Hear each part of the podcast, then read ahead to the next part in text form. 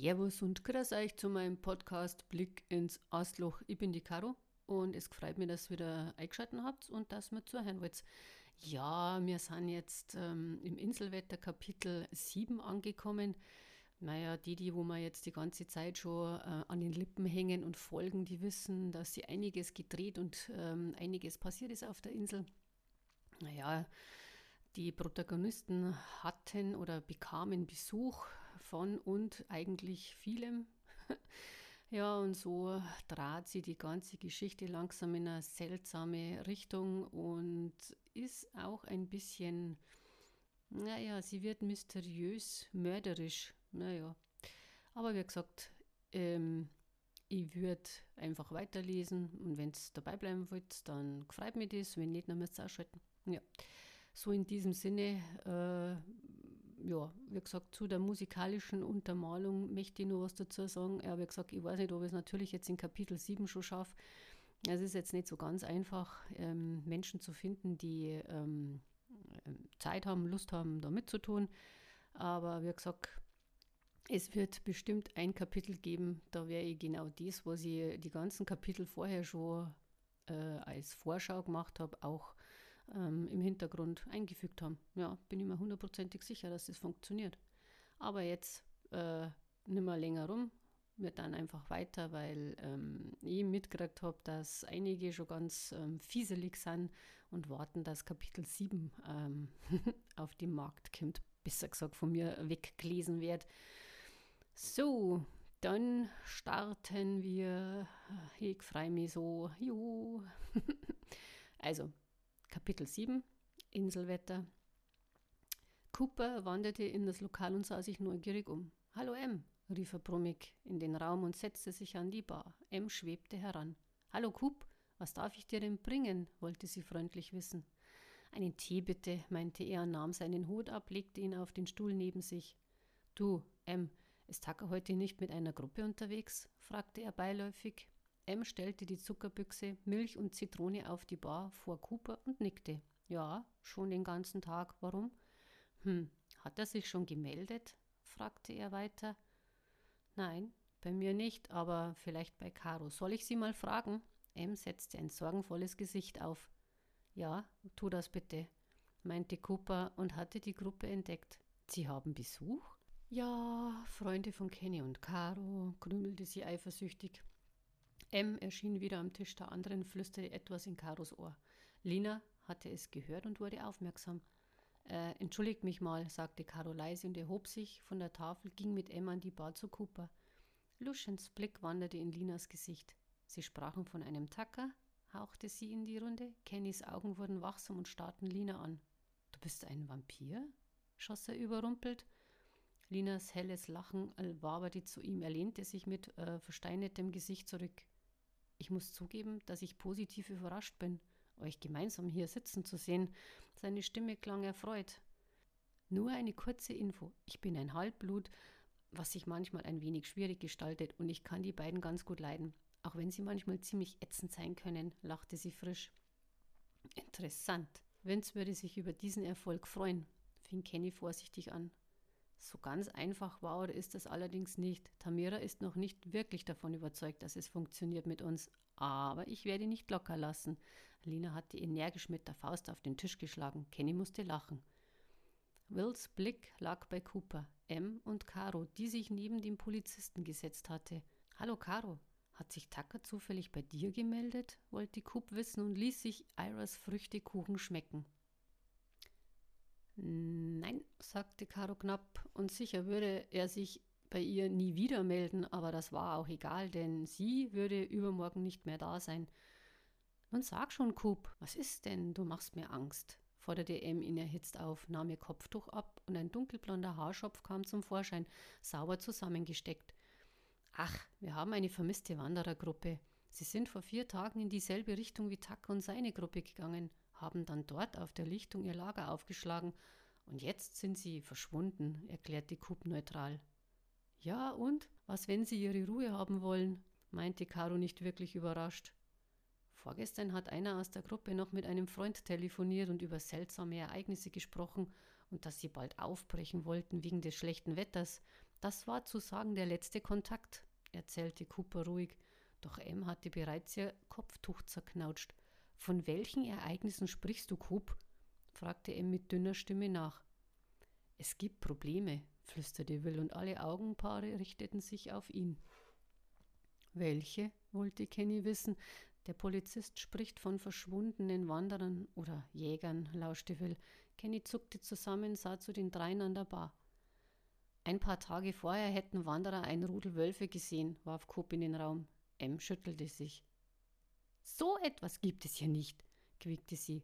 Wölfe, Uff, hauchte Caro, und wieder kam der Schwindel zurück. Sie spickte an den Tisch, der anscheinend jedes Wort mit angehört hatte. Sie erhob sich ruckartig von ihrem Stuhl, der gefährlich zu wackeln begann. M war in das Hinterzimmer gelaufen und versuchte Tucker telefonisch zu erreichen, doch der Teilnehmer war nicht erreichbar. Und? fragte Caro, als sie wieder erschien, doch M schüttelte ihren Kopf. Dann fiel es Caro wie Schuppen von den Augen. Schnell trat sie zurück an den Tisch, baute sich neben Luschen auf. Wo ist Mark? fragte sie mit drohendem Unterton in ihrer Stimme. Genau das ist das Problem. Er ist seit drei Tagen verschwunden, meinte Will vorsichtig. Lina klappte die Mappe mit der Liste darin behändigt zu, doch Caro zog sie ratzfatz vom Tisch und sprang einen Schritt zurück. Denn Kenny wollte gerade danach greifen. Ein glucksender, erstickter Aufschrei drang aus ihrer Kehle. Mark stand auf der Liste ganz oben und auch noch mit Marker hervorgehoben. Wie grotesk! Und nun saßen sie hier und diskutierten, anstatt zu handeln. Wütend warf sie Luschen die Mappe hin und stob schnellen Schrittes an die Bar. Wo sind sie hingegangen? Big Bear Hütte wie immer, sagte Cooper und erhob sich vorsichtshalber. Gut, dann werden wir auch dorthin gehen, wenn uns schon die moderne Technik im Stich lässt, drängte Caro aufgeregt. Lucian, Will, Lina und Kenny erschienen hinter Cooper und Caro, monumental und wirksam. Wir werden gehen, murrte Will angefressen. Nicht ohne mich, drohte Caro mit gerümpfter Nase. Und nicht ohne mich. Schließlich ist er mein bester Freund, rief M, stapfte mit einem Fuß auf, sah fest in die Runde, die ihr doch ein wenig Angst einjagte. Will sah kopfschüttelnd zu ihr. Keine gute Idee, flüsterte er seicht. Nehmt ihr mich auch mit? Schließlich bin ich hier der örtliche Polizeiapparat, meinte Cooper zynisch. Wollt ihr wirklich in die Nacht hineingehen? meinte M vorsichtig und bekam jetzt doch weiche Knie. Ich meine, der Weg ist bei diesem Wetter äh, wirklich nicht sehr gut und Tucker macht das ja nicht zum ersten Mal. M, es wäre besser, du würdest hier bleiben, sagte Kenny. Nein, ich komme mit, rief sie laut. Braucht irgendwer was Warmes zum Anziehen? Ich habe genug. Lina musterte neugierig die junge Frau mit den Sonnenscheinlachen.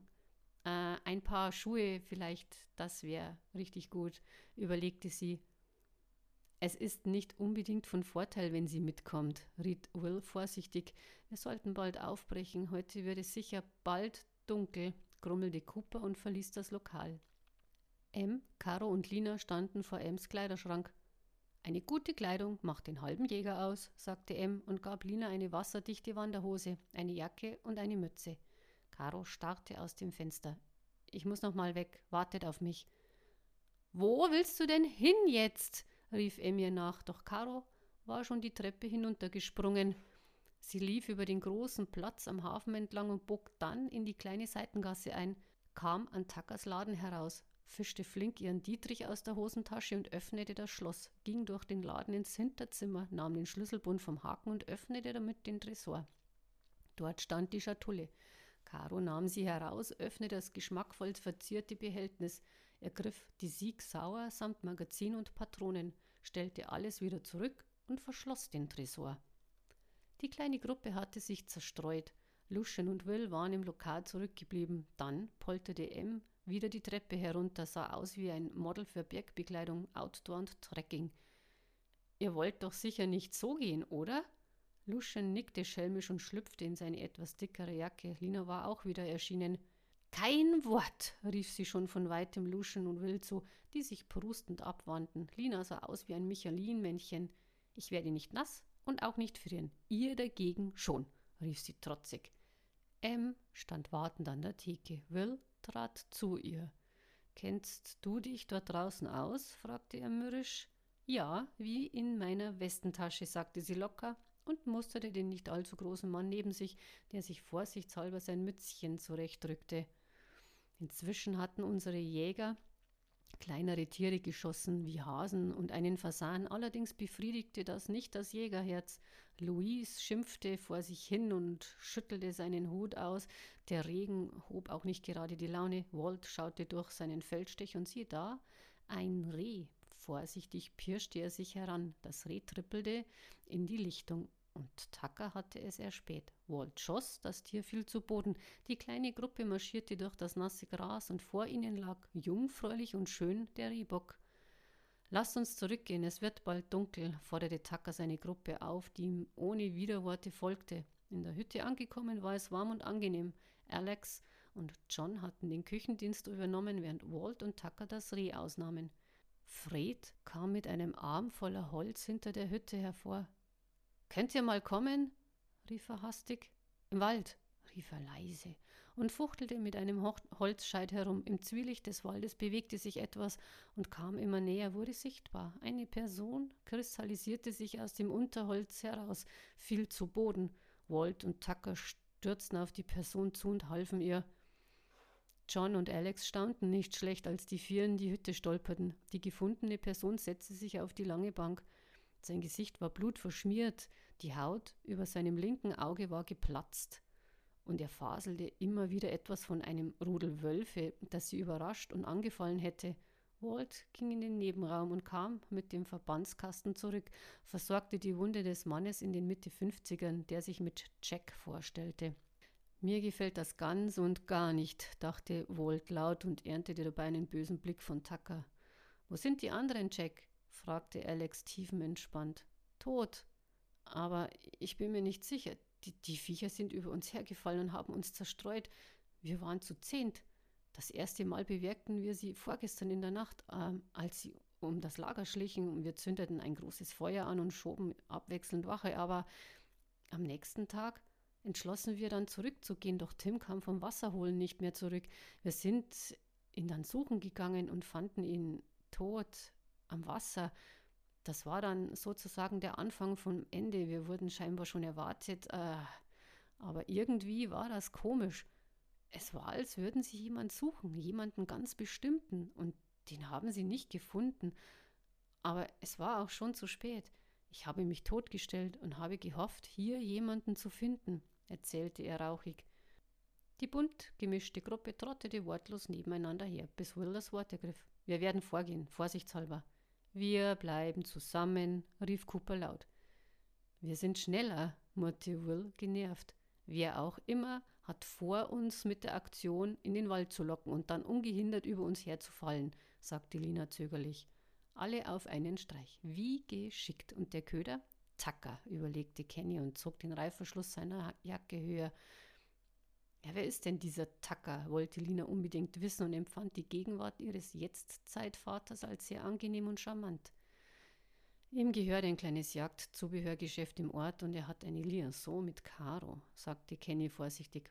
Wow, wie romantisch. Und? Sieht er gut aus? Linas helle Stimme flog durch den Regen. Kenny sah zu ihr, stutzte. Könnte es sein, dass wir die Lage der Dinge nicht ganz erfassen? Die Lage? Oh, Sicher doch. Moment, lass mich das mal eruieren. Eigentlich wollten sie dich, weil du der Allerwissende hier bist. Aber so gesehen wollen sie auch Caro, weil sie so lecker schmeckt. Und so gesehen bekommen sie dann gleich drei auf einen Streich und wir sind eigentlich nur da, Mark einzufangen. Ihre Hände kreisten wild hin und her. So in etwa, ja, lächelte er sanft. Warum bist du so ruhig? Ich an deiner Stelle wäre im Arsch, sprudelte M. Du bist im Arsch, M. Wenn du dich sehen könntest. Und ich bin nicht ruhig, polterte Caro aufgebracht. Hoffentlich geht's noch allen gut, schnaufte sie und wischte sich den Regen aus dem Gesicht. Hoffen wir es, ergänzte Caro und versuchte nicht an Tucker zu denken. Wölfe? meinte John. Zynisch sah dabei Tucker an, der nur seine Stirn runzelte. Ja, Wölfe, ziemlich große sogar und aggressiv, keuchte Jack erschöpft. Ich denke, wir sollten die Augen aufhalten heute Nacht, schlug Fred vor und warf einen Blick auf sein Gefähr, das friedlich bei den anderen an der Wand hing. Hier sind wir sicher, lenkte Walt robust ein. Der Tag neigte sich, und Nebel zog auf, legte sich auf die Lichtung und hüllte den Boden kuschelig ein. Tucker ergriff seine Jacke, schlüpfte hinein, ging vor die Tür, Luft schnappen. Er lauschte in die Natur und konnte wieder nichts hören, keine Laute, nur Stille und den Regen, der leise auf das Dach prasselte. Ziemlich erledigt setzte er sich auf die Hausbank und ließ seinen Blick schweifen, lehnte sich zurück und hing seinen Gedanken nach, und es waren einige Dinge zu denken. Vor allem beunruhigte ihn das Verschwinden der Wanderer. Keines der Handys schien zu funktionieren, was ziemlich selten vorkam, musste wohl am Wetter liegen. Flockiger Nebel wanderte über das satte Grün, verwandelte die Stimmung wildromantisch. Mehrere Augenpaare beobachteten ihn. Da ist er, flüsterte eine Männerstimme knurrig. Gut, sagte eine andere und huschte fort. Wie lange noch? fragte Lina M., die auf ihre Uhr sah und einen flehenden Blick in den Himmel warf. Eine gute halbe Stunde noch, antwortete M. Und dann entdeckten auch sie die Iglu-Zelte der Wanderer. Will und Luschen verharrten in ihrem Schritt. Sie waren hier, sagte Luschen zu seinem Freund. Drei. Und sie waren ziemlich hungrig, erkannte Will, schnüffelte in die Luft. M beobachtete ihn mit zusammengekniffenen Augen. Was macht der da? fragte sie Caro. Will ist sowas wie ein Profiler, schummelte sie sich elegant aus der Affäre. Lina huschte an Luschen Seite und ließ die Umgebung wirken. Sie sind alle weg. Luschen nickte stumm, winkte Will zu sich. Es ist nicht mehr weit, rief M. Caro hatte den Reißverschluss eines der Zelte aufgezogen und entdeckte pures Chaos. Sie sind wohl ein wenig unter Zugzwang gewesen, die Munition liegt verstreut auf dem Boden herum, sagte sie zu Coop, der seinen Kopf auch in das Zelt steckte. Ich denke, dass mir das nicht gefällt, erkannte er. Was machst du, wenn du nicht äh, mit den beiden durch einsame Wälder ziehst? wollte Kenny neugierig wissen. Gehe arbeiten und verdiene ein bisschen Geld, grinste Lina zaghaft. Du gehörst also nicht zu Tamiras Sippe? fragte er weiter. Lina schüttelte ihren Kopf. Nein, ich bin zu wenig von allem, äh, um dazuzugehören. Ihre Stimme wurde zickig. Kenny musste lächeln. Möchtest du denn mehr sein? Wäre dir denn dieses Leben so viel wert, um es gegen dein jetziges zu tauschen? Kenny schnaubte leise. Es ist unfair. Nirgendwo gehöre ich richtig dazu, polterte sie hastig und stolperte über eine Wurzel. Schnell und elegant fing er sie auf. Dann trafen sich ihre beiden Herzen. Ein Tosen brach los und brachten Gefühle in Aufruhr. Wieder funkelten ihre Augen wie zwei Opale. Dann wirst du lernen, damit umzugehen, sagte er in einer bestimmt sanften Tonlage. Lina atmete tief durch. Er hatte sie berührt. Ihr Vater vermied das, solange sie denken konnte. Nicht einmal kuscheln wollte er mehr mit ihr. Alle Zärtlichkeiten und ihr inniges Verhältnis waren mit jenem Tag, den sie immer den Tag ihres Erwachens nannte, erloschen. Und da war sie gerade fünf Jahre alt gewesen. Es war, als hätte er ihr das Herz aus dem Leibe gerissen und verbrannt. Sie schnupperte die frische Regenluft und den Duft seiner Haut, und es war wie früher, als er sich zu ihr ins Bett gekuschelt hatte, um ihr eine seiner Geschichten zu erzählen, die so unheimlich spannend gewesen waren. Alles noch dran, hauchte er zärtlich, war benommen von diesem Spektakel seiner Sinne. Ja, hm, denke alles noch dran. Ähm, aber wie meinst du das mit dem Lernen? fragte sie vorsichtig nach, und beide folgten wieder der Gruppe, die nun schon fast außer Sichtweite war. Hattest du denn niemanden, der dich führt? Einen Mentor, deine Eltern zum Beispiel? fing Kenny an. Nein, mein Vater hasste mich. Er wollte mit mir nichts zu tun haben, weil ich so war, wie ich war. Und wieder kam der hassende Unterton zum Vorschein. Wer von den beiden war denn? Sie ließ ihn nicht ausreden, legte einen Finger an den Mund und verharrte in ihrem Schritt, sah sich um. Sie sind in der Nähe. Kenny versuchte sich zu konzentrieren. Er ist allein und er würde es nicht wagen. Nun, zurück zu meiner Frage. Bekomme ich eine Antwort? Lina ging einen Schritt schneller. Mein Vater, knurrte sie knapp. Sind Sie dir auf die Nerven gegangen? Alex gesellte sich zu der Bank, auf der Tucker saß. Ah, ein wenig. Du bist zum ersten Mal dabei. Und, wie gefällt es dir? lenkte Tucker ab. Ach ja, ganz interessant. Wild, romantisch, abenteuerlich. Mal was anderes, meinte sie gelassen. Seit wann gehst du denn diesem Hobby nach? wollte Tucker wissen und sah zu ihr. Schon länger dort, wo ich sonst immer jage, gibt es ein wenig mehr Action und Ich meine das jetzt nicht negativ, versteh das bitte nicht falsch, erklärte sie listig. Nein, nein, schon gut. Ähm, was schießt du denn für gewöhnlich und wo? Sein Interesse hielt sich in Grenzen, kannte er doch die Sorte von Jägern, die für viel Geld auf alles schossen, was ihnen über den Weg lief, unter anderem auch eventuell Menschen.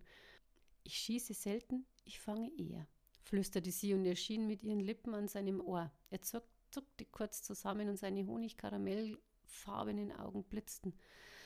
Kann es sein, dass ich mich gerade verhört habe? Seine Stimme hatte sich erhoben. Sie schüttelte ihren Kopf und lächelte seicht. Du hast richtig gehört.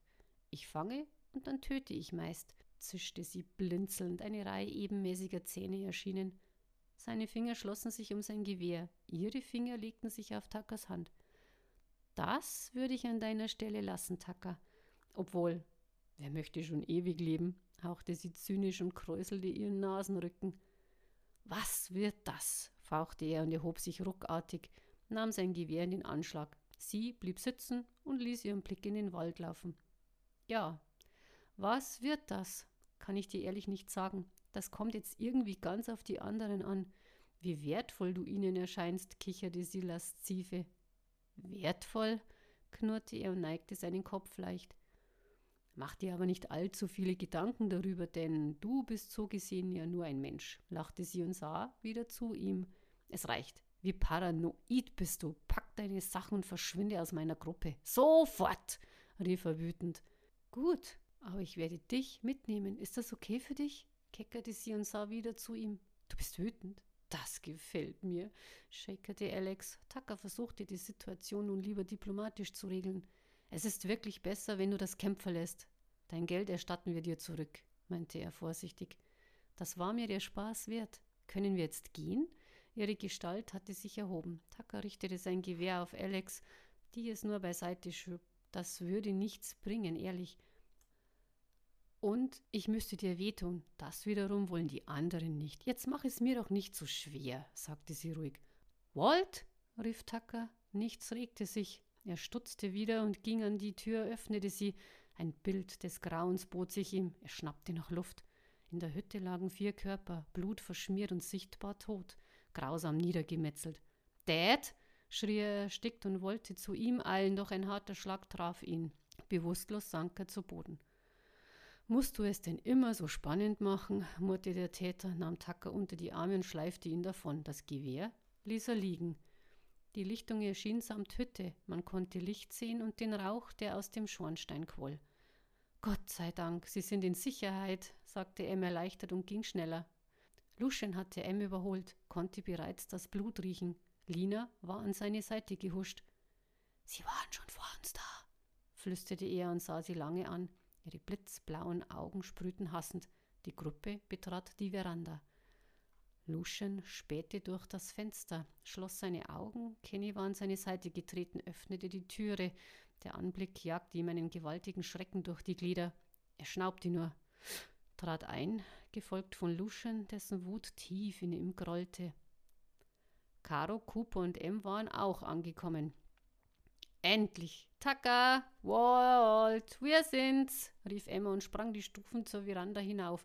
Doch Will kam blitzschnell um die Ecke gehechtet und rumpelte Em uncharmant von der Türe weg. Hey, was soll das? quiekste sie. Es wäre besser, wenn du da nicht hineingehst, sagte er gedämpft und führte die sich wehrende Em um das Haus. Caro erkannte die Aktion und rannte über die nassen Holzbretter an die Hütte blieb schockiert inmitten des Massakers stehen, legte ihre Hände vor den Mund und versuchte nicht zu schreien. Cooper schüttelte nur seinen Kopf. Wer ist denn zu so etwas fähig? keuchte er angewidert. Kenny packte Caro und drückte sie an sich, sah sich weiter um. Tucker ist nicht hier, bemerkte er. Luschen grollte tief und ging von Opfer zu Opfer. Lina hatte sich in eine Ecke des Raumes begeben, ihre Augen geschlossen, versuchte die Situation wirken zu lassen, Kenny betrachtete die wunderschöne Frau und musste lächeln. Das war nicht Mark, das war eine Frau, dachte sie und bannte den Blick ihres Jetztzeitvaters. Er fing ihre frischen Gedanken auf und nickte nur, schleppte Caro nach draußen. Cooper kniete neben Walts Körper. Es tut mir so leid, hauchte er und legte seine Hand auf dessen Rücken. Ein seichtes Stöhnen drang an sein Ohr. Er lebt! Er lebt! Schrie er aufgebracht. Luschen kam zurück, ließ sich neben ihm auf die Knie fallen, fühlte den Puls des Opfers. Lina hatte den Verbandskasten ausgepackt und war neben ihnen erschienen, sah von Luschen zu Cooper. Caro hatte sich an Kenny geschmiegt und zitterte am ganzen Körper. Die Chancen stehen gut, dass er noch lebt. Immerhin war er nicht unter den Toten, flüsterte er ihr ins Ohr. Ja, was nicht ist, kann ja noch werden. Sie haben ihn auf jeden Fall als Köder für euch mitgenommen und du hast ganz recht mit dem, was du heute gesagt hast. Es ist einfach zu gefährlich. Sie werden immer die Zielscheiben sein, entdeckte Caro schniefend. Über Ems Gesicht liefen Sturzbäche von Tränen. Sie schlug Will mit ihren Fäusten gegen die Brust, der wütend grunzend ihre Handgelenke ergriff. Hör auf! rief er und verzog sein Gesicht zu einer wütenden Fratze. War, waren Sie dort, dort im Haus? Sind Sie tot? Schnüffelte sie und sah ihn flehend an. Wer? murrte er und atmete einmal tief durch. M sank in sich zusammen. Walt, Tucker, herrschte sie, weinend. Will kannte weder Walt noch Tucker, sah sie nur an, dann zog er sie an ihren Handgelenken, die er immer noch fest umfasst hielt, an sich, nahm sie in den Arm. Und was tun wir jetzt? fragte Lina in die Runde. Warten, denn wenn Sie was wollen, dann kommen Sie wieder. Wir wissen, dass Sie Tacker haben. Vielleicht wollen Sie ja tauschen, erklärte Lucian und lehnte sich über die Verandabrüstung. Tauschen? knurrte Will und nagte an seiner Unterlippe. Kenny gegen Tucker. So in etwa, meinte Kenny, und ihm war auch ganz nicht, nicht ganz wohl bei der Sache. Er ging um die Ecke des Hauses herum und wollte alleine sein, brauchte kurz etwas Abstand. Lina war lautlos neben ihm erschienen. Du hast Angst, hauchte sie glockenklar. Kenny sah sie ertappt an. Hättest du denn keine Angst an meiner Stelle? Immerhin haben sie mich ja schon fast einmal ins Jenseits geschickt. Wie kann ich dir helfen? fragte sie aufgeregt. Nie wäre ihr in den Sinn gekommen, ihren Vater so etwas zu fragen. Der große Meister hätte sie ausgelacht. Doch jetzt war es anders. Sie spielte mit ihren Fingern, lange, feingliedrige Finger, an dessen Ringfinger ein breiter Titanring steckte. Er schrubbte sich durch sein kurzes, dunkelbraunes Haar. Ich habe keine Kraft mehr, mein Körper macht das nicht mehr mit, fing er zaghaft an, sich zu erklären. Sie starrte in den Regen. Du trägst den Ring. Wo liegt das Problem? Ja, der Ring allein macht noch keinen Hexenmeister. Ich habe weder Kräfte noch Magie, bin nur Mensch, falls du mir folgen kannst. Kennys Worte wanderten schwer durch die einsetzende Nacht. Linas Herz schlug heftig.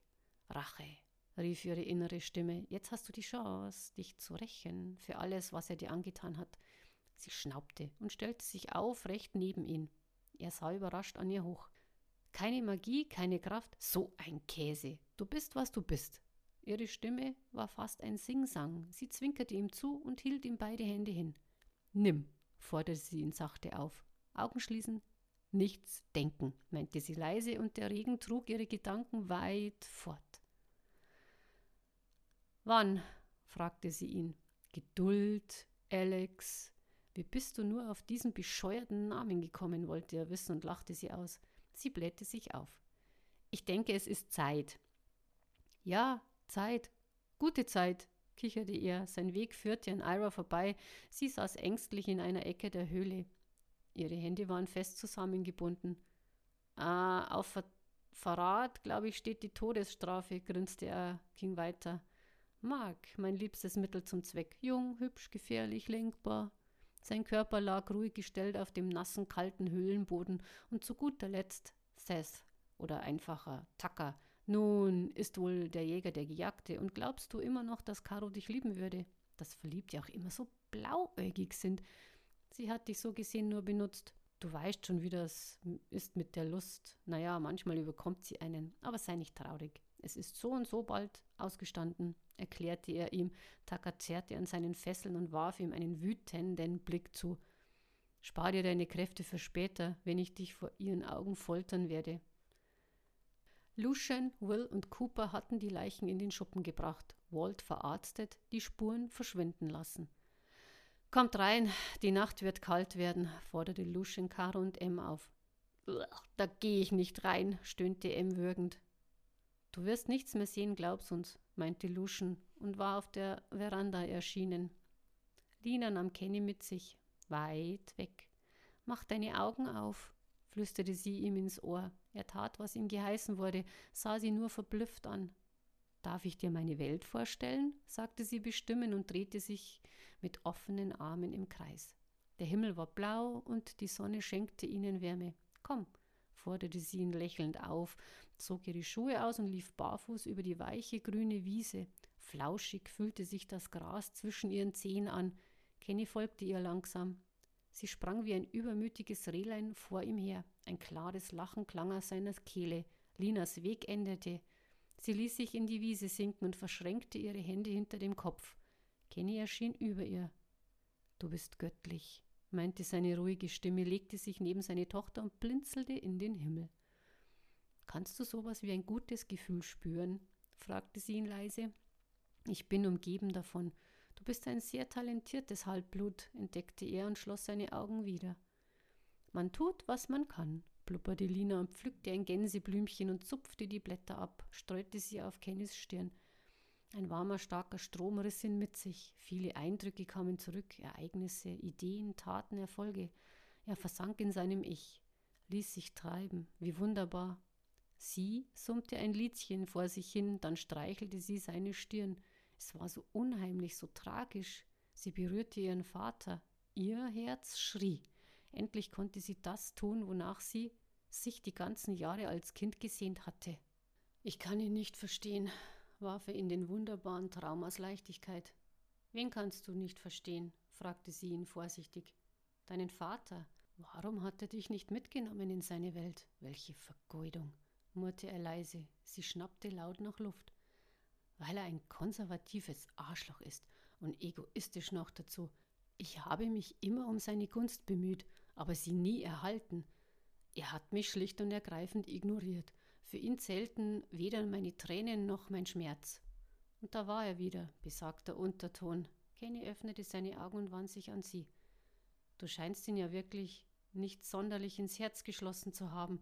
Und deine Mutter, wie war sie? wollte er wissen. Oh, Mom, sie ist einfach eine super Frau und meine beste Freundin, schmachtete Lina. Ihre Finger zupften an seinen Bartstoppeln. Er wischte ihre Hand weg, drehte sich geschmeidig und dann lag Lina unter ihm. Ihre Augen leuchteten, sie zog einen Flunsch. Die Kraft, die du brauchst, liegt in Caro, lenkte sie das Thema ab. Ich weiß, hauchte er und musterte ihr Gesicht. Finger erschienen an ihrer Wange. Bist wunderschön, viel zu schön, um dein Leben nur in der Nacht zu verbringen. Lina juchzte und rollte unter ihm hervor. Die Nacht, Kenny, sie kann so viel Glück bringen. Oder Leid, sagte er trocken und setzte sich auf. Ich habe da was für dich, rief sie und kramte in ihrer Tasche herum, legte alles Wichtige auf den Rasen und verzog ab und zu ihren Mund, schnalzte mit der Zunge, formte einen Kussmund. Kenny sah ihr dabei amüsiert zu. Gleich habe ich's. Sicher, lass dir Zeit, meinte er schmunzelnd. Lina nahm die Viole heraus. Ich nenne das immer Notgroschen.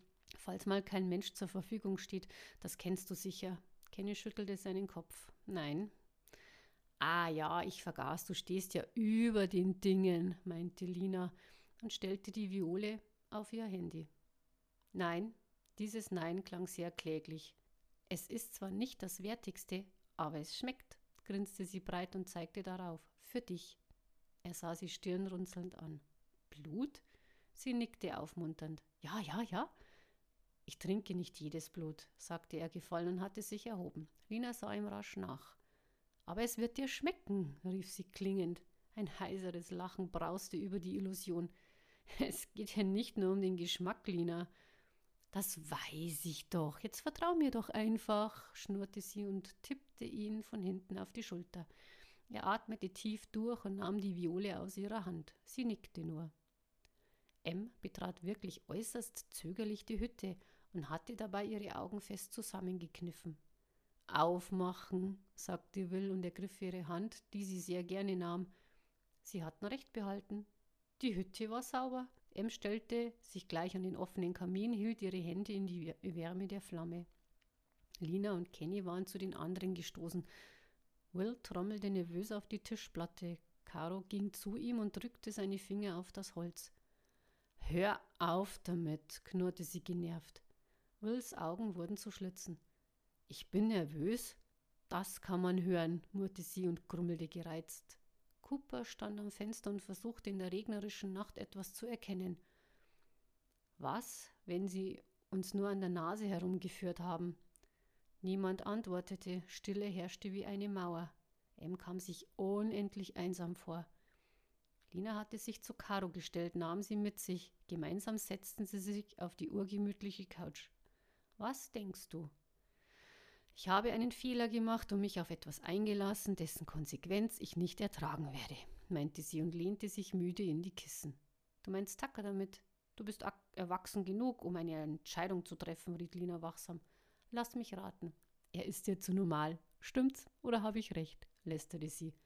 Haha, ha, er ist schlicht und ergreifend viel zu gut für mich. Außerdem wird er dem Ganzen ringsherum nicht gewachsen sein und irgendetwas ist absonderlich. Aber ich kann nicht sagen, was es ist, polterte Caro. Kenny sah zu den beiden und gesellte sich dann zu M. Kann ich was für dich tun? wollte er wissen. Sie schniefte. Ich bin ganz durcheinander. Mörder, Schmuggler. Alles ist aus den Fugen geraten. Meine heile, langweilige Welt schwankt. Kenny sah sie nur an. Tut mir leid, dass alles so gekommen ist. Aber ich musste etwas sagen. Seine Stimme klang zärtlich. sie nickte nur. Spar dir deine Worte. Ich weiß es doch schon lange. Und ich bin auch gar nicht traurig, vielleicht ein wenig enttäuscht, aber schon gut. Ich werde es verkraften. Er sah sie nur an, war ein wenig von den Socken. Du hast etwas anderes verdient als dein Leben lang Ärger. Ihre großen Augen leuchteten. Ja, Glück, sagte Will und warf Kenny einen verachtenden Blick zu. Die Zeit verging, nichts regte sich außer der Regen, der auf das Dach prasselte. Cooper hatte sich keinen Millimeter vom Fenster wegbewegt. Lucian saß immer noch in dem Ledersessel, seine Sinne geschärft und vor sich hin lösend. Ab und zu schenkte ihm Lina einen kleinen Gedanken, den er mit einem sanften Lächeln beantwortete. Em war auf der Couch eingeschlafen. Will deckte sie vorsichtig zu und sein Blick lief über ihren schlafenden Körper.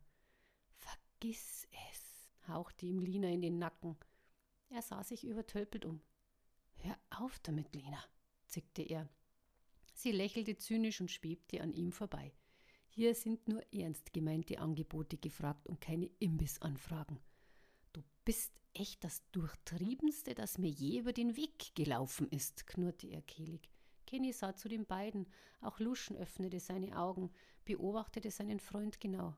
Luft schnappen, sofort, schnappte Will und verschwand vor die Tür. Seine Hände umfassten die Brüstung und sein unruhiges Ich drängte sich an die Oberfläche. Hände wurden zu Klauen und Fingernägel zu messerscharfen Waffen. Die Iris seiner Augen wandelte sich in ein grelles Gelb, dessen Ränder rot umfasst waren. Sein Körper verschwand in der Nacht. Luschen konnte seinen Freund nur noch davonhetzen sehen und schlug mit der Faust wütend gegen den Türrahmen. Verdammte Scheiße! Lina erschien schmunzelnd neben ihm. Ein wenig ungestüm, der Junge. Hör auf damit! Ich nehme an, dass du seine Gefühle gespürt und manipuliert hast, knurrte Lucian wütend. Sicher, aber wie sollte man den M sonst vor den bösen Monstern der Nacht schützen, Lucian? sagte sie hart. Er hätte sie nicht angerührt rief er. Hätte er nicht? Bist du dir da so sicher? murrte sie ihm überlegen. Luschen trat in die rebellische Nacht und verschmolz mit ihr. Was hast du gesehen? Lina lachte hell. Ha, das nennt man Privatsphäre, das geht dich rein gar nichts an, Luschen. Noch im selben Atemzug wurde Lina von zwei starken Händen, die aus der Nacht schossen, gepackt und mit sich gerissen. Glucksend wirbelte sie über die nasse, schlüpfrige Veranda bis Luschen den Angreifer über Lina hinweg nach unten in den Matsch beförderte. Einen Wimpernschlag später drehte sich das Bild erneut und der Angreifer schlug Lu Luschen seine rechte Klaue tief in dessen Brust, lachte dabei höhnisch. Geht schlafen, damit ihr fit seid. Caro hatte den Tumult draußen vor der Hütte gehört. Mit schnellen Schritten ergriff sie ein Gewehr und stob nach draußen. Cooper und Kenny folgten ihr flink. Der Regen und die vernebelte Nacht krümmten ihre Optik. Sie lud mit einer kurzen, exakten Bewegung das moderne Gewehr durch und trat bis an den Rand der Veranda. Der nächtliche Angreifer thronte immer noch über Luschens Körper, knurrte aus tiefster Kehle. Sie legte an, entspannte ihren Atem, drückte ab. Ein Schuss knallte durch die Nacht. Das Ungetüm krachte getroffen gegen einen Baum und klatschte danach zu Boden. Was bin ich doch gut, lobte sie sich selbst. Coopers Waffe hatte sich in seinem Holster verkeilt und als sie endlich befreit war, kam jede Hilfe zu spät. Caro war bereits in den Regen hinausgetreten und ging mit gezücktem Gewehr auf das Getier zu. Bleib weg von ihm, keuchte Luschen, konnte sich kaum bewegen. Schmerzen brannten säureartig in seiner Brust. Doch sie überging seinen Zuruf, drückte noch einmal ab. Jaulend rollte das etwas zur Seite, erhob sich jedoch sehr schnell wieder und sprang auf Caro zu, die noch ein weiteres Mal abdrückte, bis Kenny ihr das Gewehr aus der Hand riss und ihren adrenalingesteuerten Körper zurück in Richtung Hütte zerrte. Wir sehen uns morgen am Strand vor der Schmugglerhöhle mit der Liste und Baker. Wir dagegen bieten Tucker, Ira und eventuell Mark an, bellte das Getier und lief in die Nacht. Cooper schob sich seine Waffe fluchend wieder in den Holster. Ich bin zu alt für sowas. Echt, rümpfte er seine Nase und ging wieder in die Blockhütte zurück. Das war unverantwortlich. Es hätte dich töten können, schimpfte Kenny und fuchtelte mit dem Gewehr herum. Hat es aber nicht, krähte Caro und stampfte trotzig mit einem Fuß in die nasse Wiese. Luschen hatte sich erhoben. Wo verdammt ist Lina? fragte er heiser, bewegte sich stockend in Kennys Richtung. Die kleine Gruppe sah sich um jedoch ohne Ergebnis. Lina blieb verschwunden. Sie war dem etwas durch den Wald gefolgt. Der Regen peitschte ihr bösartig ins Gesicht, jeder Tropfen brannte auf ihrer erhitzten Haut. Die Uhr an der Wand tickte gemächlich, als die drei die Hütte betraten. Kenny stellte das Gewehr in eine Ecke, schüttelte sich den Regen aus seinem kurzen Haar und schälte sich aus seinem nassen Hemd, murmelte irgendetwas Unverständliches vor sich hin, hängte sein Kleidungsstück an den Kamin, verschwand im Bad. Luschen tat es ihm gleich, jedoch war seine Klamotte nicht mehr viel wert. Wütend warf er das Teil in den Kamin. Das Feuer verebbte kurz und antwortete mit einem bösen Fauchen auf das nasse Kleidungsstück. Caro stand immer noch wie aufgeladen im Raum. Ihr Kopf rauchte und ihre Wut kochte. Sie setzte sich, sah von Cooper zu M und dann zu Luschen, der immer noch ins Feuer starrte. Wir, fing Caro einen Satz an, wurde jedoch sofort von Luschen unterbrochen, der blitzschnell herumfuhr. Es gibt kein Wir, polterte seine Stimme, hatte sich drohend erhoben. Was soll das jetzt werden? Immerhin hängen wir, setzte Caro wütend an, war auf ihn zugegangen, stand sich plötzlich, standen sich plötzlich wie zwei bitterböse Rivalen gegenüber. Bitte, Sie wollen nur die Liste und Kenny, kein Problem, wir werden keine Lieferschwierigkeiten haben, murrte Luschen sauer und seine Gestalt wuchs drohend. Ihr wollt ihn ausliefern? Nur wegen Mark? Ich hab mich wohl verhört, keifte sie schrill und weckte M damit. Genau, wir wollen Mark zurück, auch wenn du das nicht verstehen solltest, brummte er nun und versuchte sich ein wenig zu beruhigen. Karos Gesicht lief purpurrot an. Sie öffnete ein paar Mal nach Atem ringend ihren Mund und ihre Lippen bebten pulsierend. Der Ausbruch stand kurz bevor. Aus ihren Ohren konnte man schon den Dampf quellen sehen. Und die anderen, die sind uns schlicht und ergreifend egal. Und dieses Mal klang seine sonst so sonore Stimme spröde. Wortlos brodelnd stand sie vor Luschen, der gut anderthalb Kopf größer war als sie und in diesem Moment nicht wirklich freundlich wirkte. Dann kam der Schlag und traf ihn wie aus heiterem Himmel mitten ins Gesicht. M quiekte und blieb wie versteinert sitzen. Ihre Augen wurden wieder riesengroß. Lucian stockte der Atem. Kenny hatte das Ganze beobachtet und betrat nun vorsichtshalber das Schlachtfeld. Lucians Gesicht zeigte Verblüffung, kombiniert mit Hass. Seine braunen Augen verfärbten sich in Sekundenschnelle zu böse, funkelnden Wolfsaugen. Sollte Mark etwas zugestoßen sein, dann werde ich dich finden, hauchte er und verließ die Hütte. Caro lief ihm nach. Ohne mich wärst du tot, schrie sie ihm hinterher. Der Regen verschluckte ihren verbalen Wutausbruch, ihr Körper bebte und sie konnte das Rauschen ihres Blutes in den Ohren hören. Eine Überdosis Hormone flossen durch ihre Adern und ließen ihre Sinne flattern. Sie stieß ihm noch einen Urschrei hinterher, den sie mit einer eindeutigen Handbewegung dokumentierte. Dann kam wieder der Schwindel zurück. Ihre Knie wurden weich und sie sank auf die letzten Stufen der Veranda ließ den Kopf in ihre Hände gleiten. Nach einer sehr ereignisreichen Nacht kam ein wenig spektakulärer Morgen. Cooper hatte seine Leute per Funk angewiesen, das Gebiet weiträumig abzusuchen und einen Wagen an die Big Bear Hütte zu schicken.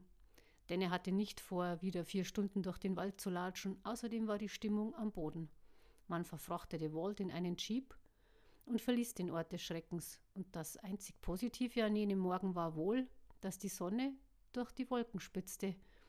Missgelaunt betrat Caro Luke's Bed and Breakfast, konnte schon von weitem Stimmen hören, steckte den Kopf tiefer in die Mütze und stapfte mit gesenktem Blick am Wohnzimmer vorbei, murmelte ein klägliches Hallo. Na, wieder zurück aus dem Märchenwald und habt ihr unsere Jägertruppe gefunden? rief er fragend in den Flur. Nein, murrte Caro und ihr Kopf erschien nun doch in der Tür. Sie sah aus wie ein Zottelmonster aus der Sesamstraße. Luke musste unweigerlich lachen. Du siehst ein wenig zerzaust aus. Wie geht's Tucker? fragte er nochmal. Zu Punkt 1. Es hat die ganze Zeit geregnet. Und zu Punkt 2. Nein, wir haben sie nicht gefunden, zickte sie. Lukes Lachen erstarb. Er erhob sich aus seiner Gästeschau und kam in den Flur, schob Caro ein Stück weiter. Ihr habt sie nicht gefunden? Ist Ihnen etwas zugestoßen? Ja, so kann man das auch nennen, wenn man davon absieht, dass sie sich keine Sorgen mehr um ihre Rente machen brauchen, bemerkte Caro zynisch. Luke brauchte einige Sekunden, um das eben Gesagte zu verarbeiten. Dann sah er aus, als hätte ihn der Heilige Geist persönlich zu einer Tasse Tee eingeladen. Soll das etwa heißen, dass sie nicht mehr leben? Ja, das soll es heißen, murmelte sie und stülpte ihre Mütze vom Kopf, sah danach noch wilder aus. Alle? Auch Walt und Tucker? wollte er tonlos wissen. Walt hatte Glück im Unglück und Tucker ist spurlos verschwunden, erzählte sie ihm müde. Und die Wanderer? Was ist mit denen? Luke schien in sich zusammenzusinken. Die sind tot, bemerkte Caro. Lukes Tag war gerade den Bach runtergegangen. Er wankte in seine Küche, ergriff die Notfallflasche Whisky aus dem Sideboard, schenkte sich ein großes Glas ein. Caro war ihm gefolgt. Lina hatte den Tag abgewartet, schlüpfte nun aus ihrem sicheren Versteck. Der Tunnel, in dem sie sich befand, war dunkel und feucht. Es tropfte stetig von der Decke, ein wirklich klassischer Ort, um jemanden gefangen zu halten. Die Entführer schienen nicht zu Hause zu sein, also konnte sie ihre Schritte gezielt durch einen der Zugänge lenken, kam in die große Höhle. Kleine Lampen leuchteten die hohen Räumlichkeiten diffus aus. Wie romantisch, flüsterte sie sich zu. Ein unbeleuchtetes Boot legte an. Drei Personen stiegen aus, gesellten sich zu den beiden am Strand Wartenden. Lina stöberte weiter und entdeckte Ira, Tucker und Mark. Sie waren gut verschnürt in einer Nische untergebracht. Mark lag nach wie vor im feuchten Dreck, bewegte sich nicht. Hände und Beine waren mit Kabelbindern zusammengebunden. Ira saß in einer Ecke der Höhle und zitterte am ganzen Leibe. Als sie Lina entdeckte, schrie sie erleichtert auf. Gott sei Dank, du hast uns gefunden. Lina legte ihre Finger an die Lippen. Scht! zischte sie und trat näher an Ira heran. Wie geht es dir? Es geht. Du musst Tucker wegbringen, bevor sie Mark aktivieren, wisperte Ira zitternd. Lina konnte Tucker sehen. Sein Körper lehnte außerordentlich gut verschnürt an der kalten, nassen Höhlenwand. Du bist also Tucker. Hey, aufwachen! zischte sie. Was willst du? knurrte er benommen, öffnete seine Augen. Euch herausbringen. Ihre Worte waren gerade verklungen, als man Stimmen hören konnte, die sich schnell näherten. Lina huschte in ihr Versteck zurück. Fünf Personen betraten die Höhle. Ihre Schritte hallten laut wieder. Wann werden wir das Vergnügen haben? fragte ein Mann Mitte 50. Sie werden kommen, nur keine Sorgen, antwortete der Drahtzieher. Das hoffen wir für Sie, Adrian, sonst ist unser Geschäft hinfällig, sagte eine Frau. Dürfen wir Ihnen vorab Mark vorstellen? lenkte Alex alias Claudia das Thema Versuchsobjekt. Gerne. Auf ihn sind wir ja besonders gespannt, meinte der Dritte im Bunde und sah sich Nasendrümpfen um. Auch wenn das Ambiente ein wenig zu wünschen übrig lässt. Es tut uns wirklich leid, dass wir Sie nicht in einem Hotel empfangen konnten, aber Sie müssen uns auch verstehen, wie würde es in Ihren Augen aussehen, wenn Sie einen Tag später auschecken und das Zimmer wäre ein einziges Schlachtfeld. Schon gut, zeigen Sie uns das Objekt, rief der Mann böse, zückte ein Taschentuch. Adrian trat zu Mark, der nach wie vor regungslos im Matsch lag. Darf ich Ihnen Mark vorstellen? Er ist das gelungenste Objekt Ihrer Testreihe. Gefährlich, kontrollierbar und sehr attraktiv. Das kann von Vorteil sein, bemerkte Adrian zynisch. Ah ja, wir haben den Bericht von Baker damals erhalten. Wir kennen Marks Vorzüge bereits, murmelte die Frau aus der Gruppe. Wir würden gerne einer Kostprobe beiwohnen, nur damit wir wissen, wo unser Geld hinfließt, sagte der Mitte 50er. Bitte, gerne, kicherte Claudia und verschwand. Wer sind die anderen? wollte die Frau wissen und musterte die beiden Gefangenen. Das sind unsere Köder. Irgendjemanden brauchen wir doch, um Mark zu testen, lächelte er. Sorry für die kurze Unterbrechung, aber jetzt muss ich meine eigene Regie da schnell reingrätschen. Ähm, heute wäre ich ringsherum generell irgendwie bloß sabotiert und es ist auch alles sehr, ja, ein bisschen schwierig, muss ich ganz ehrlich sagen, das zu lesen. Ähm, die Stimmen zu interpretieren und das Ganze so ein bisschen in einen richtigen Flow zu bringen. Äh, ja, wie soll ich sagen, äh, meine Umgebung ist halt relativ laut und wenn die Umgebung sehr laut ist, dann kann ich ähm, das nur ganz peripher am Rande richtig machen, weil sonst, ähm, naja, habe ich nämlich alles Mögliche drinnen. Naja. Aber ich hoffe, das geht jetzt einmal ohne ähm, Sabotage im Hintergrund weiter und ähm, ihr habt es nur immer dabei und seid nicht weggestorben. okay, dann packen wir es weiter, Kapitel 7. Tucker kniff seine Lippen fest zusammen und versuchte wach zu bleiben. Das Schlafmittel, das sie ihm injizierten, brachte seinen Geist zum Stillstand. Claudia hatte eine Ampulle genommen und eine Spritze aufgezogen, war zu der kleinen Gruppe gegangen, zückte ein Handy, wählte eine Nummer. Es dauerte nicht allzu lange und ein Freizeichen war zu hören. Tuckers Handy bimmelte. M erschrak, lief an den Rucksack und leerte den Inhalt hektisch aus. Ein kleines Smartphone kullerte über den Tisch. Geh ran, sagte Kenny, war im Lokal erschienen, frisch gebügelt und geschniegelt. M nickte fasziniert. Er griff mit zitternden Fingern das Gerät und meldete sich. Hallo? sagte sie räuspernd. Hallo Emma, hier spricht Claudia. Steht er neben dir? Sicher tut er das. Ihre Stimme hatte diesen speziellen Singsang, melodisch und feurig.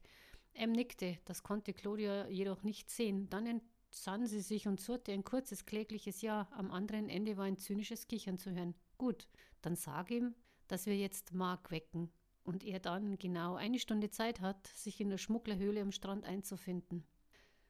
Ja, ich sag's ihm. Äh, wie geht's Tucker? flüsterte M zaghaft. Ihr Blick weilte in Kennys Gesicht, das sie ausdruckslos ansah. Ein heiseres Lachen knatterte durch die Sphäre. Noch gut, aber weißt du, Emma, Caro geht für gewöhnlich über Leichen und Tucker wird auch ihren Weg pflastern, einer mehr oder weniger. Was macht das schon aus? Wir sehen uns in einer Stunde. Seid pünktlich. Mit einem melodischen Ciao endete das Gespräch. Sie möchten, dass du in einer Stunde in die Höhle am Strand kommst, flüsterte sie und legte Tags Handy weg, schlurfte hinter die Theke. Wo bin ich gelandet? Sag, dass das nicht wahr ist. Kenny zischte laut, wand sich überfordert ab. Wieder einmal hatte er einen Scherbenhaufen hinterlassen. Ich geh dann mal, meinte er leise, fühlte sich nur noch schlecht. Die erhoffte Kraft war nicht zurückgekehrt. Er hatte niemanden mehr an seiner Seite, der ihm half. Das war wohl nun die letzte Prüfung überhaupt in seinem Leben. Einmal dem Tod von der Schippe gesprungen, ein zweites Mal würde Ned nicht mit sich reden lassen. Claudia zerschnitt Marks Fesseln, stach ihm die feine Nadel der Spritze in die Vene und drückte den Inhalt langsam hinein. So, das wäre dann alles gewesen. Sie legte die Spritze beiseite, trat zu Tucker. Na, schon aufgeregt? Ich an deiner Stelle wäre es.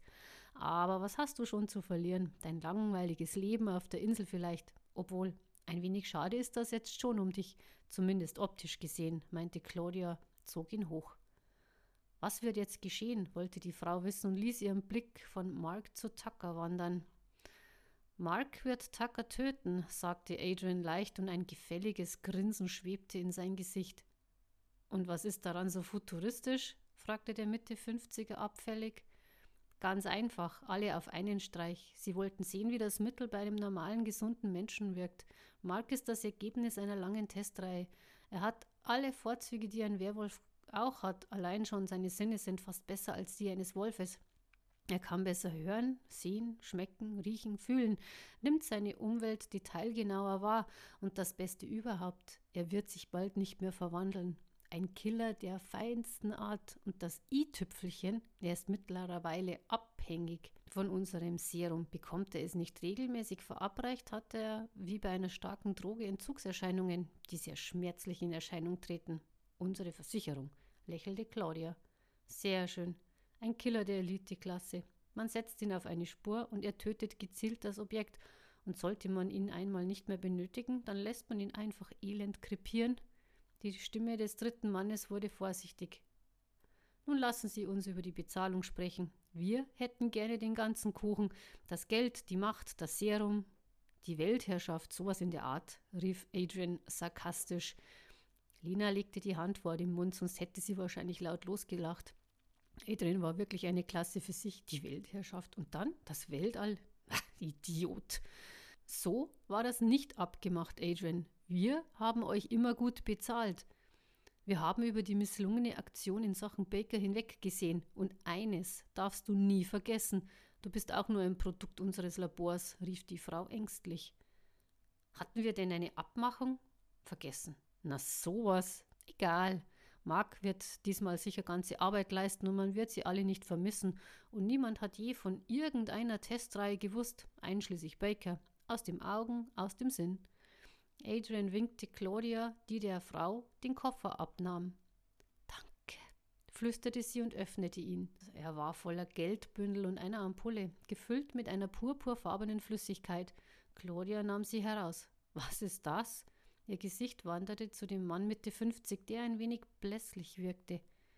Das Gegenmittel, knarrte die Frau trocken. So? überlegte Adrian, nahm es an sich, warf es hoch in die Luft, ließ es zu Boden fallen, wo es an einem Stein in tausend kleine Glassplitter zerbarst. Entschuldigung, wie ungeschickt von mir, aber wir werden es hier und heute nicht brauchen, und ich denke, dass es auch nicht das einzige war, das sie hatten. Claudia zuppelte Tackers Fesseln von seinen wunden Handgelenken, begutachtete den jungen Mann kurz, als wäre er ein Tier, das zum Verkauf stand. Er war in, einer Sach in eine Sache hineingezogen worden, von der er null Ahnung hatte. Wütend über Kenny, der ihm die ganze Geschichte eingebrockt hatte, schnappte er kurz. Claudia ergriff sein Kinn, hob es an, Tucker schüttelte ihre Hand ab. Fass mich nicht an, keuchte er und seine Stimme klang bedrohlich stark. Warum habt ihr ausgerechnet ihn ausgewählt? Was hat er mit Baker zu tun? wollte der Mann Mitte 50 wissen und war ein wenig aus der einsetzenden Flut getreten, die jetzt langsam den Höhlenboden benetzte. Seine feinen Wildlederschuhe vertrugen keine Staunässe. Mit Baker indirekt. Er hat etwas mit unserer lieben Caro zu tun. Er hat sich wohl Hoffnungen gemacht. Zumindest hat er es ernsthaft versucht. Aber unser Vögelchen fliegt gern mal dahin, mal dorthin. Hat er nicht gewusst, der gute Junge. Und ein Manko hat er auch noch. Er ist normal. Mit sowas kann sie nichts anfangen, ärgerte Adrian Tucker, der sich das alles geduldig angehört hatte.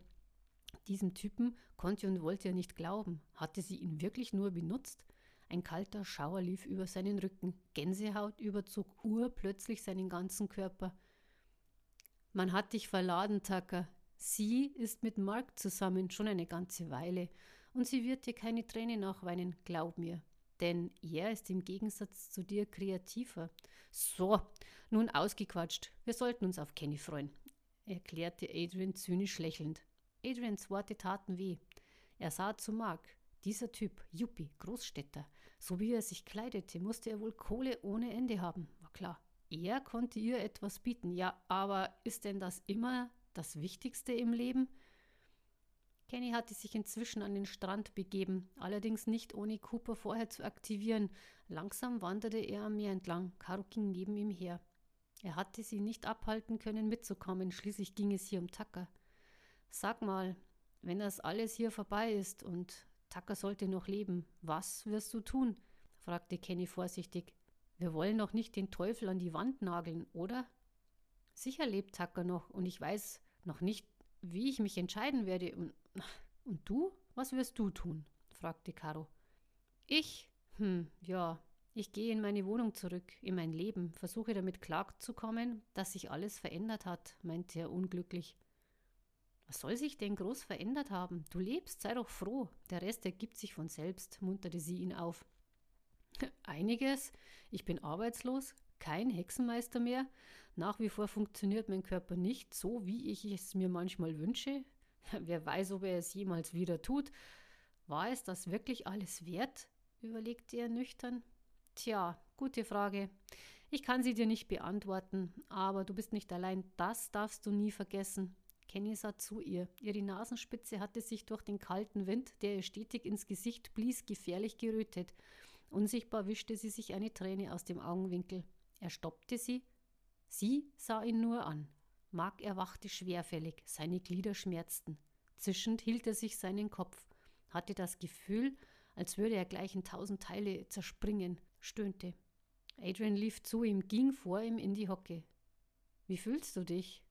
Mark sah langsam zu ihm hoch, seine klaren, hellblauen Augen leuchteten stechend, und dann umspielte ein sarkastisches Lächeln seine Mundwinkel, und das war dann wohl das Letzte, was Adrian so mitbekam von der Weltherrschaft. Mit einem unverhofften Schlag zwischen die Augen lag er kurz darauf ausgenockt in der einsetzenden Flut. Claudia schrie hysterisch, die drei Typen starrten auf den am Boden liegenden Körper. Ira hatte ihre Augen festgeschlossen und zitterte am ganzen Leibe. Mark war aus seiner Position gesprungen und ergriff dabei die Spritze, die Claudia auf einen Felsvorsprung gelegt hatte, packte die Frau an der Kehle, drückte sie hart gegen die Felsenmauer. Das Serum! schrie Mark wütend und konnte es bereits in jeder Zelle seines Körpers spüren. Bald würde er sich zu einer mordenden Bestie verwandeln und sie alle, ohne mit der Wimper zu zucken, niedermetzeln. Wir haben es nicht, rief die Frau aus der Gruppe und wich paralysiert zurück. Mark stach voller Wucht die leere Spritze in Claudias Hals, die quiekend erstarrte. Sie konnte seinen heißen Atem an ihrer Wange spüren. Die Erkenntnis, dem Tode näher zu sein als je zuvor, ließ sie hyperventilieren. Wo? hauchte er ihr rauchig ins Ohr.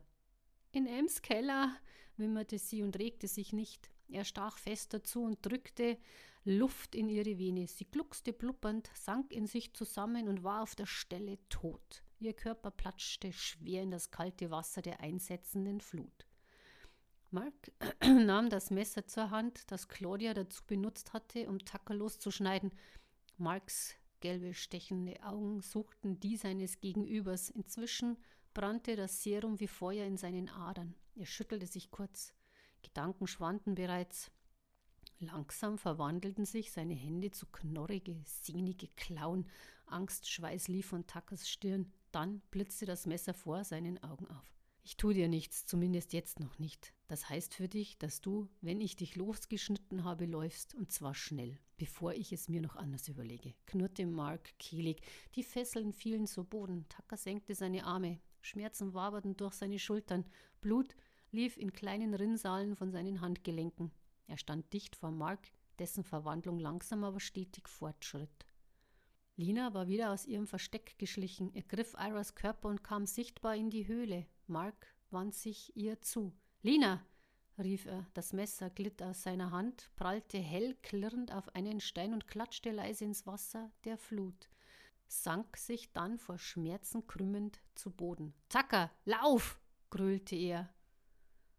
Moment, sagte jemand neben Lina. Es war Adrian. Es wäre doch wirklich sehr schade, wenn du uns jetzt schon verlassen würdest, Tucker, und Lina wird sich uns gerne anschließen. Lass sie gehen, krähte Mark und verlor sich langsam. Sein Monster zerrte und zog an ihm wie ein kleines Kind am Rockzipfel seiner Mutter. Besuch, genau rechtzeitig. Kenny, Caro, lachte Adrian, als er die beiden erblickte. Wir sind zu spät, hauchte sie Kenny zu versuchte sich möglichst schnell zu orientieren. Dieser schüttelte nur seinen Kopf, ging weiter und die nette Gruppe war fast vollständig.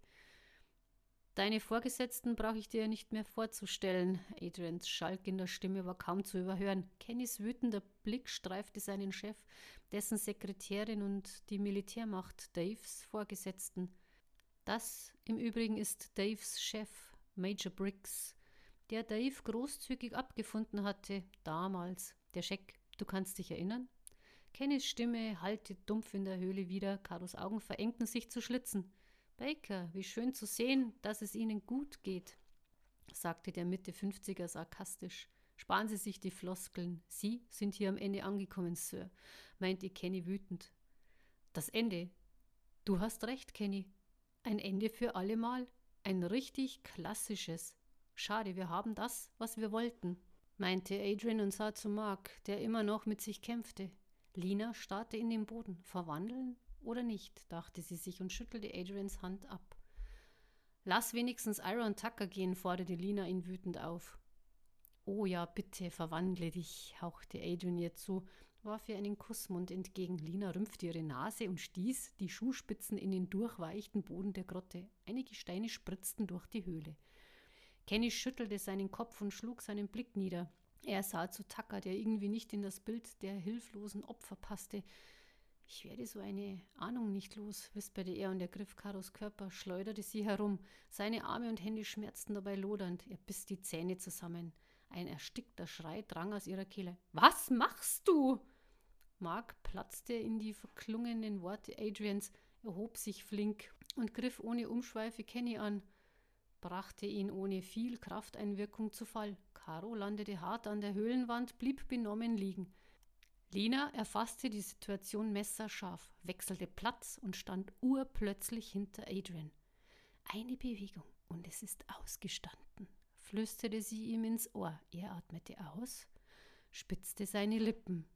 Die drei folgten dem Schauspiel mit kalter Grausamkeit. Ekel stand ihnen ins Gesicht geschrieben. Sie traten einige Schritte in den Schutz der Höhle. Inzwischen hatten sich Marks Zähne zu spitzen Mordwaffen verformt, die geifernd über Kennys Gesicht erschienen waren. Flugs rollte sich Kenny unter Mark hervor, versuchte sich wieder zu erheben, doch Mark drehte sich automatisch und bohrte seine Krallen tief in den Rücken seines Opfers, zerrissen dessen Shirt. Ira schrie laut auf. Lina brachte sie mit einem gekonnten Handgriff zum Schweigen. Adrian wagte kaum zu atmen und irgendwo genoss er das perverse Gefühl der nackten Angst im Nacken und vor allem das Schauspiel der beiden sich am Boden wälzenden Personen. Tucker hielt sich im Abseits, ließ seine Blicke durch die Höhle schweben. Keuchend blieb Kenny in der sich nähernden Flut liegen, spuckte würgend das Salzwasser aus. Mark bewegte seinen halb verwandelten Körper wieder in Richtung Opfer, drehte ihn auf den Rücken. Das ist dein Ende, Baker, knurrte er hassend, hob seine sehnige Klaue, spitze messerscharfe Krallen glänzten in der schlechten Höhlenbeleuchtung, schlitzten Kennys Brust schluchzend auf. Ein kurzes Zucken folgte. Kennys Geist klinkte sich aus. Er konnte sein Blut spüren, wie es aus den Wunden quoll. Tödliche Schwärze ergriff ihn und fing ihn unfreundlich auf. Doch dann wurde Mark von einem Gegenstand getroffen. Irritiert sah er fauchend in die Richtung, aus der der Gegenstand geflogen kam. Tucker hatte seine Hände erhoben und winkte Mark lässig zu sich. Na, komm, komm her, sagte er gefasst. Mark war so schnell, dass ihn das bloße Auge kaum mehr wahrnahm. Er stürzte mit Tucker zu Boden.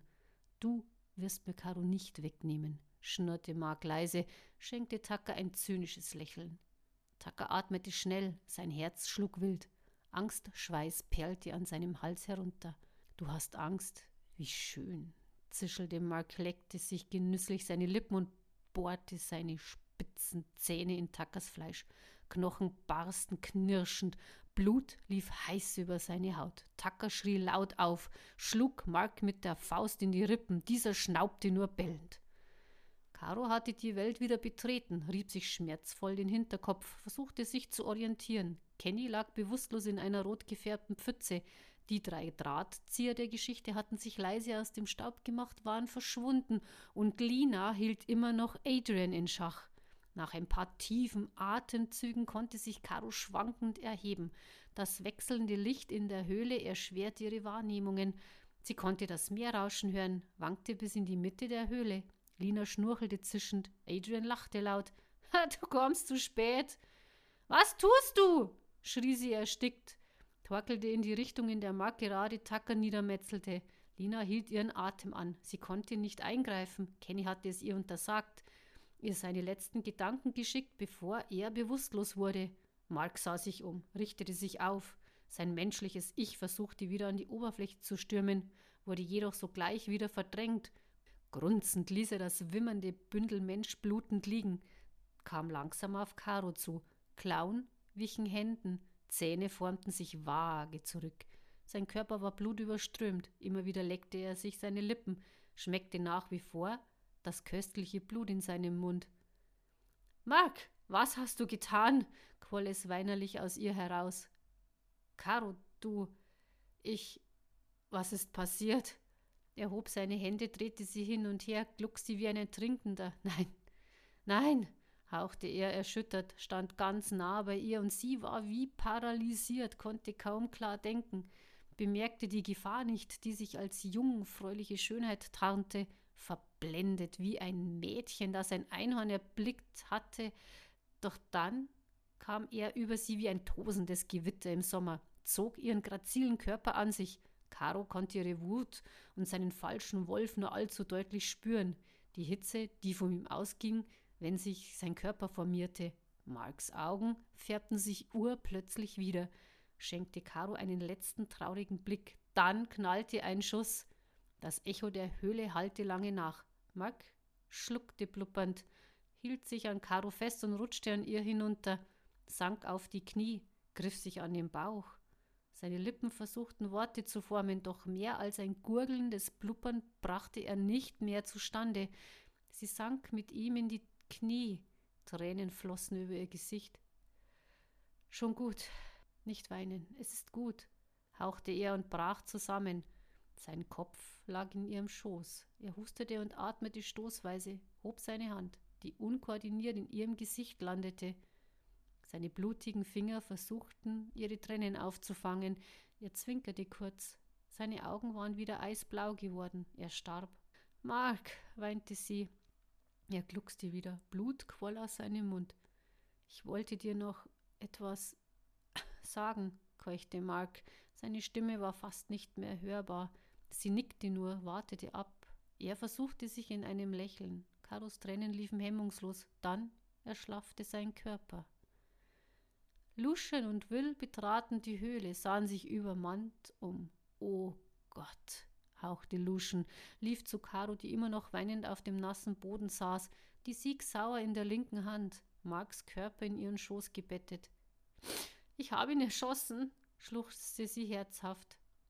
Luschen nickte nur und zog sie unter ihm hervor. Ihre Knochen waren steif vor Kälte und ihre Hände rot von seinem Blut. Tucker? flüsterte er ihr zu, sie schnappte noch Luft und schleppte sich zu ihm, doch auch er bewegte sich nicht mehr.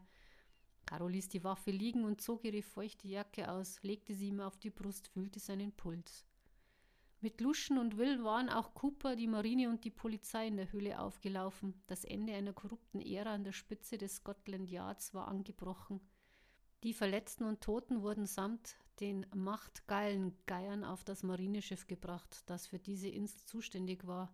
Zurück blieben Lucian, Will, Caro und Lina und der Tag. Man brachte sie in die Stadt zurück. Caro sah aus, als hätte sie einen Amoklauf hinter sich. Em betrachtete die kleine Gruppe schockiert, eilte gleich zu ihnen, drückte Caro. Tucker? Caro schüttelte ihren Kopf, schälte sich aus Ems Umarmung, wanderte schlapp durch das Lokal, ließ sich in einen Stuhl sinken. Em sah von einem zum anderen. Sie waren ihr plötzlich so fremd. Ihre kleine heile Welt erstickte in hilfloser Trauer. Kenny? warf sie in den Raum. Lucian schlug seinen Blick nieder. Lina, Lina wirbelte um das arme Geschöpf herum, nahm sie in den Arm. Du musst jetzt ganz stark sein. Ira? fügte sie hinzu, versuchte in Linas blitzeblauen Augen zu lesen. Der geht's gut. Sie ist mit aufs Festland gefahren. Ein Schuss, ein Treffer. Ein Schuss, ein Treffer. Ein Schuss, ein Treffer, sagte Caro immer wieder, bis Luciens Hände von hinten über ihre Schultern glitten. Sein Kopf neigte sich und seine Wange berührte ganz sachte die ihre.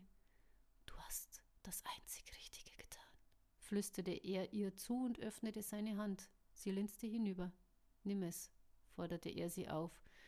Mit blutverkrusteten Fingern zupfte sie einen Anhänger aus seiner Hand, dann erhob er sich wieder, ließ sie allein, sah nickend zu Will, der sich auch in Bewegung setzte. Beide verließen den Pub und gingen über den großen Platz durch die Touristen in Richtung Hafen.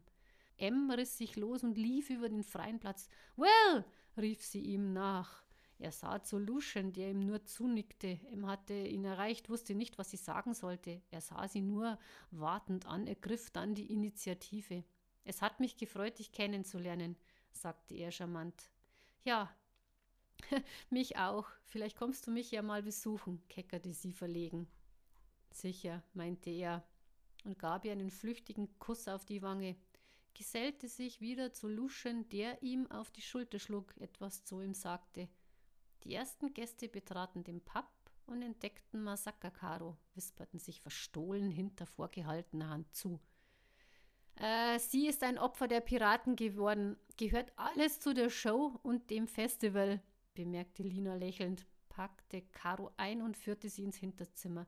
Du solltest duschen.